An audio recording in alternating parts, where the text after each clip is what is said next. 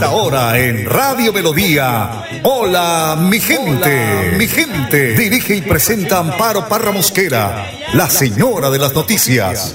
Hola, mi gente. Programa de orientación periodística y de servicio social al servicio de Bucaramanga y Santander y con los hechos que suceden diariamente en el país. De lunes a viernes, de 8 a 8 y 30 de la mañana, para que usted esté bien informado. Señoras y señores, con ustedes. Amparo Parra Mosquera, la señora de las noticias. Ay, ay, ay, ay, qué bonita es esta vida. Y aunque no sea para siempre, si la vivo con mi gente, es bonita hasta la muerte con aguardiente y tequila. Oyentes de Hola, mi gente, tengan ustedes un día bendecido por Dios. Les saludo hoy jueves 12 de mayo. 12 de mayo es hoy. Hay que recordar que dentro de la programación de los 400 años de la Fundación de Bucaramanga, durante el mes de mayo, hay una interesante programación cultural en la ciudad. Por ejemplo, hoy 12 y mañana 13 de mayo se realiza la primera feria Pro Empleo WIS ACEDUIS en el campus de la Universidad Industrial de Santander. Este evento es apoyado por el Instituto Municipal de Empleo y Fomento Empresarial IMEBU y tendrá una muestra de emprendimiento y más de 3.000 ofertas de empleo diferentes de diferentes empresas de la ciudad. La entrada es gratuita y abierta al público. Así que si no tiene empleo o quiere cambiar de empresa, huye el burro para que encuentre oportunidades, porque el trabajo no le va a llegar a la cama. Levántese, lávese la cola, desayune y arranque para la WIS. Son las 8 de la mañana, un minuto. Hoy es el Día de la Enfermera en Colombia y también el Día Internacional de la Enfermera. Durante esta fecha se conmemora la labor que realizan las enfermeras y su papel en el funcionamiento del sistema de salud y también los enfermeros, porque hoy son muchos hombres que están estudiando esta carrera. El Día Internacional de la Enfermería se estableció en esta fecha en conmemoración del nacimiento de Florence Naidio, considerada la madre de la enfermería moderna. Para todas las enfermeras de Santander, toda nuestra gratitud y reconocimiento por su trabajo, enfermeras y enfermeros. Y hoy también es el Día Mundial de la Fibromialgia y el Síndrome de la Fatiga Crónica. Mira, desde el año 1993, cada 12 de mayo se celebra esta fecha, porque pues eh, coincidiendo con el natalicio precisamente de Florence Naidio, enfermera, que quedaría postrada en una cama durante 50 años a causa de esta enfermedad. Se trata de una enfermedad reumatológica cuyas características principales un dolor generalizado del sistema de músculo esquelético y que además genera un cansancio persistente. A pesar de que se conocen sus síntomas y que existen sospechas de que su origen es neurológico, aún no se ha logrado determinar las causas demostrables, porque si es demostrable, es que tiene los siguientes síntomas, mucha atención, porque de verdad que yo sé que hay muchas personas, sobre todo las mujeres, con esta enfermedad. Dolor en ligamentos, huesos, músculos, articulaciones, genera también dolor de cabeza, el insomnio, ansiedad, cansancio, entre otros. De hecho, fue reconocida como enfermedad por la Organización Mundial de la Salud OMS en 1992 y en la actualidad afecta de un 2 a un 7% de la población mundial, aunque siguen existiendo diferencias y dudas en cómo tratarla o diagnosticarla. Es una enfermedad que tiene a ser muy, muy, muy común entre las mujeres entre 20 y 50 años de edad. Sin embargo, también pueden sufrirla hombres y niños el cuadro pues de síndrome de fatiga crónica se trata de una enfermedad que genera esa fatiga persistente y dificultades cognitivas sin una base aparente, pero que interfiere en la vida cotidiana de las personas que la padecen. Así que si hay una persona en su casa que se queja de todos estos síntomas, no le diga que es que ella está vieja, que es que se antica, tal, que tal. No, es que hay que acompañarla porque eso es una enfermedad. Como siempre, Bernardo Fotero en la edición y musicalización de este su programa Hola mi gente. Pero el Padre Luis Asano nos orienta hoy cómo crecer en la fe.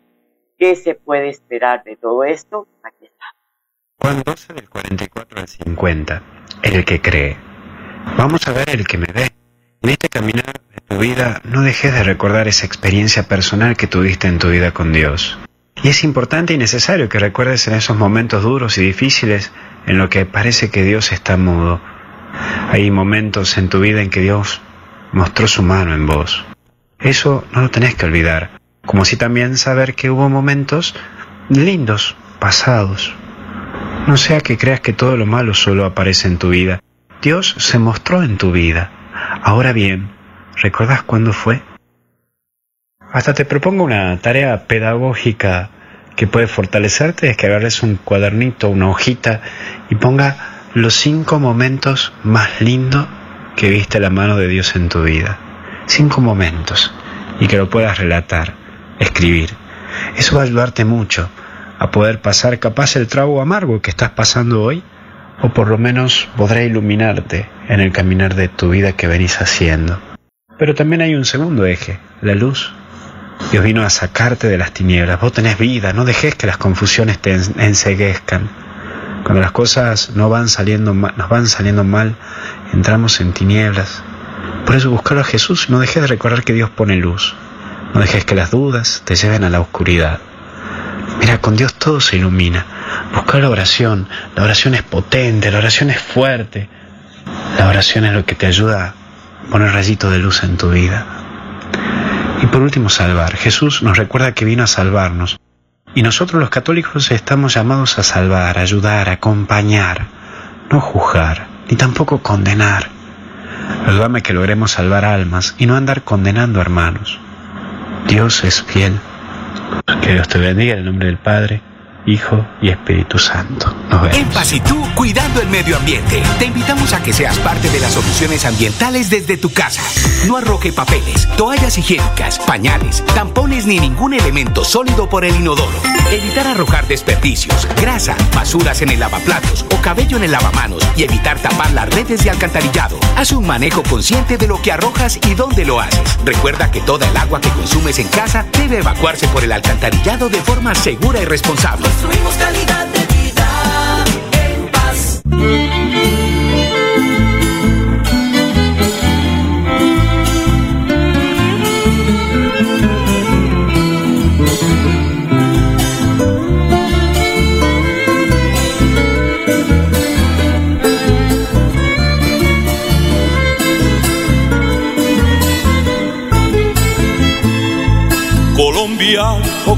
Colombia, ¿qué está pasando? ¿Cómo creces con tanto dolor y guerra? Sin motivo nos estamos alejando de la paz y los bambucos de mi tierra. La música de mi pueblo están cambiando se deleitan reciclando la extranjera. 8 de la mañana, 8 minutos. En ese plan estamos aquí en Colombia. Acaban de suspender al alcalde de Medellín y al alcalde de Ibagué por participación en política. Se viene en lanza en riste contra las instituciones que toman estas medidas. Ah, leía hoy a el constitucionalista Juan Manuel Charri Umaña que dice que la intervención en política pues que esto prohíbe, que la constitución política prohíbe a los empleados públicos de la rama judicial, los órganos electorales de control y de seguridad tomar parte en actividades partidistas y en controversias políticas sin perjuicio del derecho al voto. Los demás empleados públicos pueden participar en política en, en las decisiones que señala la ley estatutaria Recordemos que la ley es la 996 del 2005, pero eso se le olvidó a los funcionarios y ellos pues hacen política y creen que no les va a caer el tablón. Aquí la ley es para todos, sí.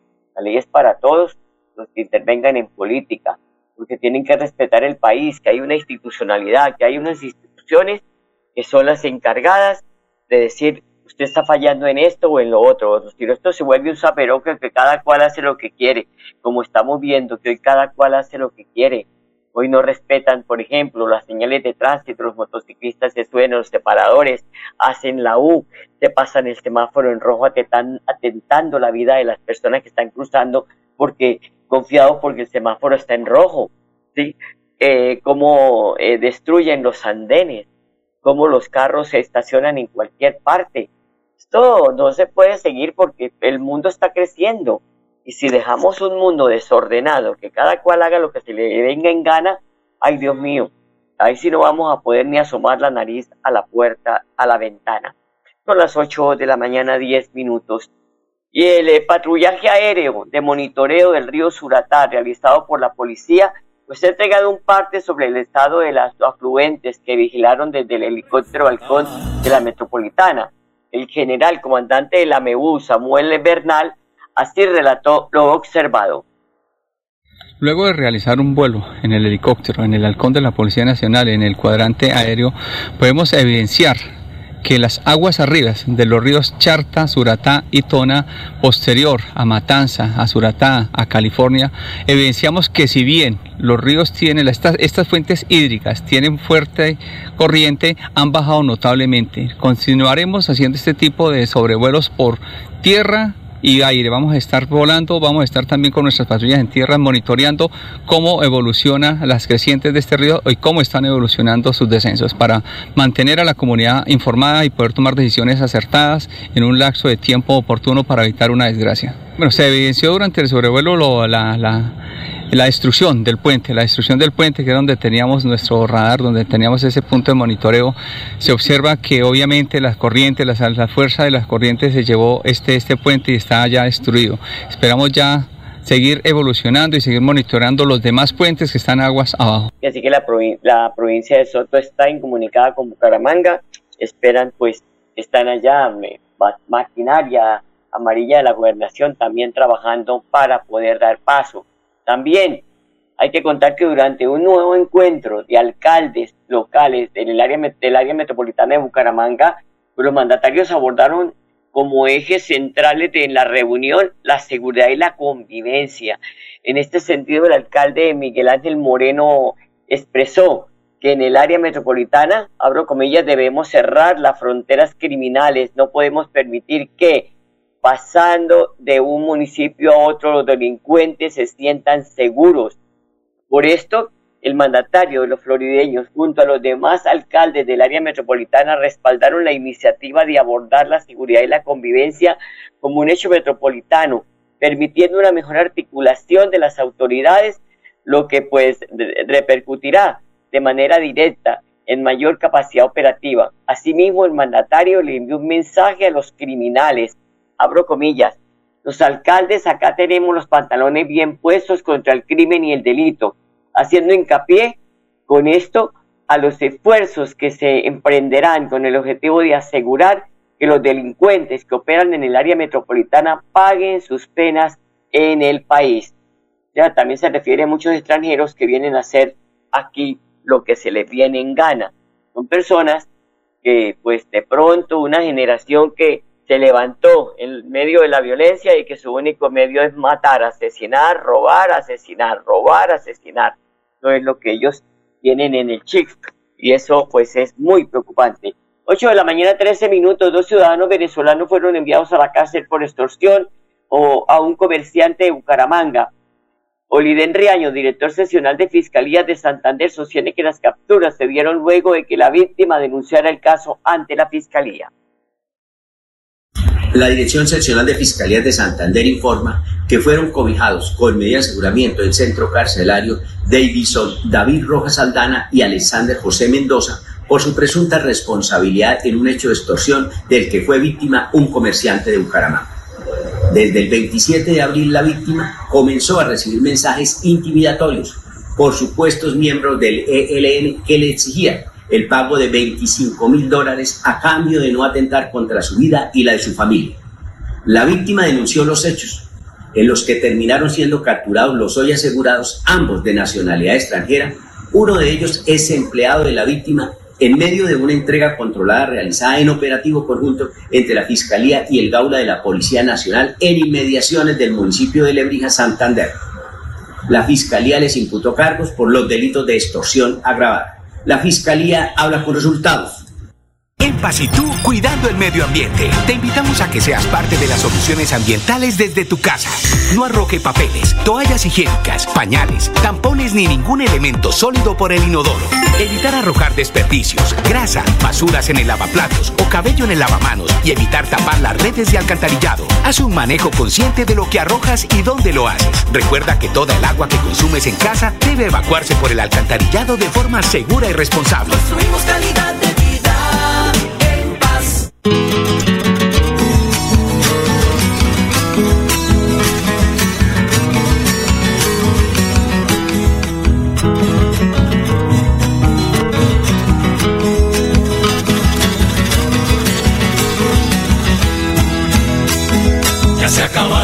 machos, esos machos de mi tierra, aquellos que se morían peleando sobre una piedra, que defendían con sus vidas el amor de sus morenas, o se bebían el mar, o se bebían el mar en una noche cualquiera.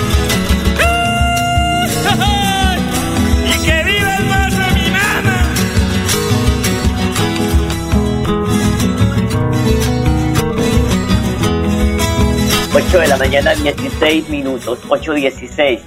Por decisión de la Sala Plena de la Corte Constitucional, el suicidio médicamente asistido fue legalizado en Colombia. El alto tribunal tomó la decisión para amparar el derecho a una muerte digna que ya había sido reconocida en sentencias anteriores. Este procedimiento básicamente se traduce en que cada persona podrá decidir su propia muerte de manera libre y del personal médico que le dé instrucciones para llevarlo a cabo y no será penalizado.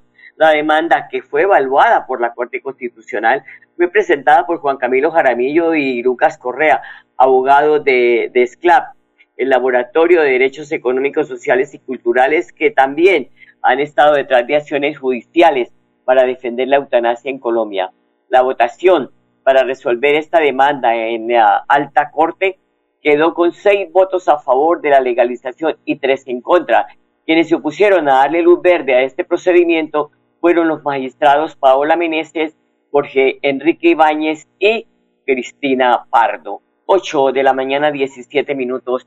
Según las conclusiones del segundo comité de seguimiento electoral realizado en la gobernación, el proceso electoral en Santander avanza en total normalidad.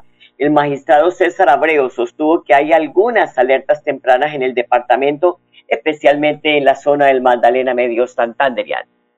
Es un balance positivo, sí hay al- algunas alertas tempranas que es la que hacen eh, los medios de control como, como la Defensoría del Pueblo y la Procuraduría en algunas zonas de, aquí del Santander eh, donde manifiestan de que puede haber un riesgo por la presencia de grupos armados, no en el departamento, pero sí en el departamento creo que de Bolívar, que tiene algunas zonas que son límites con el departamento de Santander que se pueden haber afectadas por esta ola de violencia que se ha presentado por, por miembros del grupo ilegales que operan en la, zona, en la zona. Bueno, la verdad a nosotros nos preocupa no solamente los discursos, sino también lo que se exprese en vallas, lo que se exprese en redes sociales y por eso hemos dispuesto aplicativos para que eh, las personas denuncien estos hechos de violencia. En, este tema del discurso, todavía el Consejo Nacional Electoral no se ha pronunciado. Nosotros, por regular, si nos llega una denuncia, la ponemos a consideración de la sala y tomamos las decisiones pertinentes para corregir esos temas. Eh, nosotros tomamos una decisión como medida preventiva la semana pasada en unas vallas que estaban saliendo en contra de uno de los candidatos y ya ordenamos el desmonte. No, pues realmente, pues eh, lo que se ha visto en los últimos años, creemos nosotros que es la polarización que se ha visto, eh, la polarización política de este país, lo que conlleva que de pronto se hagan este, este tipo de comentarios o este tipo de publicidad negativa para nosotros. De todos modos, como el máximo órgano de, de inspección y vigilancia, estamos haciendo un monitoreo de medios de comunicación y estamos haciendo también la vigilancia sobre publicidad, tanto en vallas como en pendones, como pasacalles, y todo lo que tenga que ver con publicidad y propaganda electoral. La verdad, como le dije, todavía no, nos han puesto de conocimiento el tema y el, llegará su momento en que pueda hacer discusión de la sala y sí, nosotros aplicamos sanciones. Bueno, la, la verdad es que como hay algunos municipios que no nos ha manifestado pues a través de la página si ya, ya pidieron el decreto, que si ya han mirado cuántos números de vallas hay de cada uno de los candidatos. No podría darle ahorita como el análisis de, esa situación.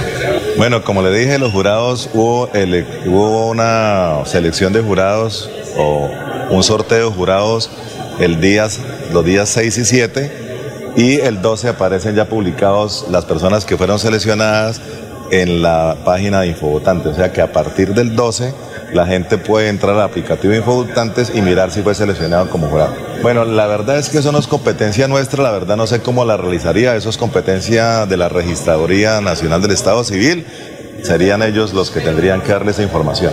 8 de la mañana, 20 minutos. Por su parte, el secretario del Interior Departamental, John Jaime Ruiz, se mantiene, pues dice que se mantienen intensos patrullajes mixtos de policía y el ejército para asegurar el orden público en toda la región.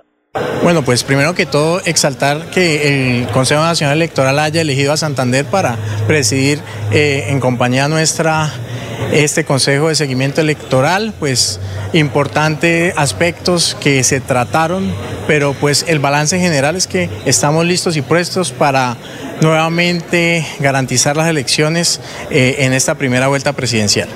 Eh, en el tema del certamen electoral, nuestra fuerza pública nos informa que se va a desarrollar en total normalidad. Sin embargo, pues como es de conocimiento de todos, la semana pasada existieron unos hechos eh, delincuenciales por parte de estos grupos al margen de la ley, en donde pudimos de manera rápida, pues en conjunto se desarrollaron diferentes operaciones, Policía, Ejército y Fiscalía, y precisamente en el sur de Bolívar se acertaron dos eh, golpes en donde se pudieron eh, capturar a dos delincuentes. Estos delincuentes, uno era el encargado de la parte financiera y el otro el tema logístico.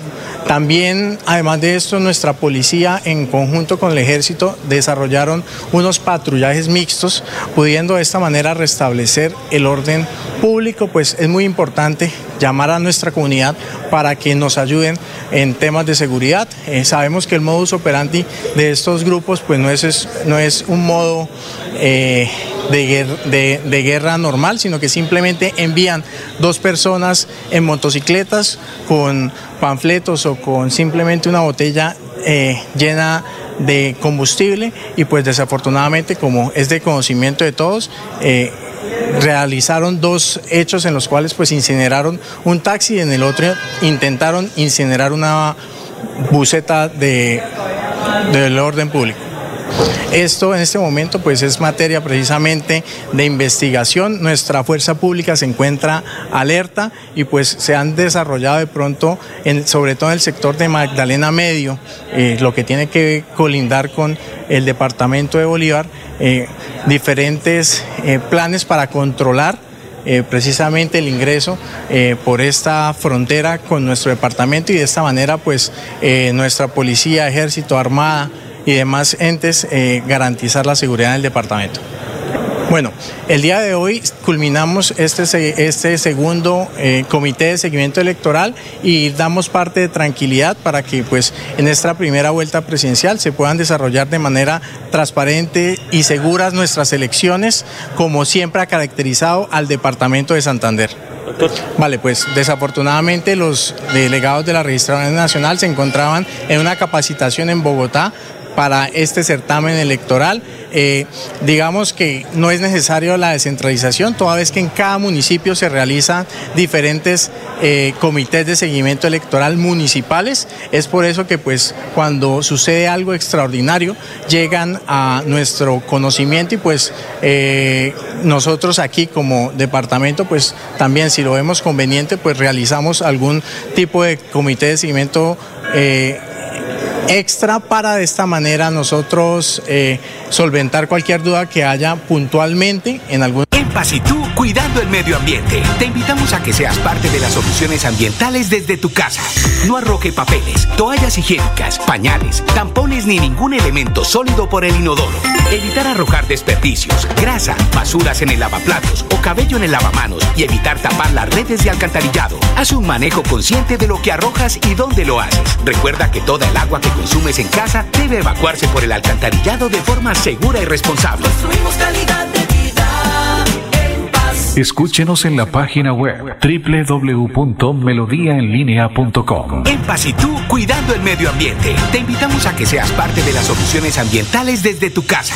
No arroje papeles, toallas higiénicas, pañales, tampones ni ningún elemento sólido por el inodoro. Evitar arrojar desperdicios, grasa, basuras en el lavaplatos o cabello en el lavamanos y evitar tapar las redes de alcantarillado. Haz un manejo consciente de lo que arrojas y dónde lo haces. Recuerda que toda el agua que consumes en casa debe evacuarse por el alcantarillado de forma segura y responsable. Construimos calidad de vida en paz. Yo soy de tierra caliente, tierra de la palma real, tierra de la palma real, de las mujeres bonitas y de la alegre cantar. Ay, ay, ay, ay, de la alegre cantar. 8 de la mañana, 25 minutos. Les contamos que este jueves 12 de mayo el pianista santanderiano Roberto Andrés Sandoval Meneses realizará, o realiza más bien, el recital Aire Criollo con un tinte de romanticismo europeo. La magistral presentación se realizará a las 7 de la noche en la Casa de la Cultura Piedra del Sol, sede Casa Paragüitas, antiguo, al, contiguo perdón, al Jardín Botánico. El maestro Sandoval Meneses es profesional en música con énfasis en piano de la Universidad EAFIT de Medellín. A ustedes, amables oyentes, gracias por su sintonía. Nos encontraremos mañana nuevamente. Los dejo con la programación de Melodía y hasta mañana, los quiero mucho. ¡Qué bonita es esta vida! Hola mi gente, programa de orientación periodística y de servicio social al servicio de Bucaramanga y Santander y con los hechos que suceden diariamente en el país. Hola mi gente, mi gente, dirige y presenta Amparo Parra Mosquera, la señora de las noticias. Ay, ay, ay, ¡Qué bonita es esta vida!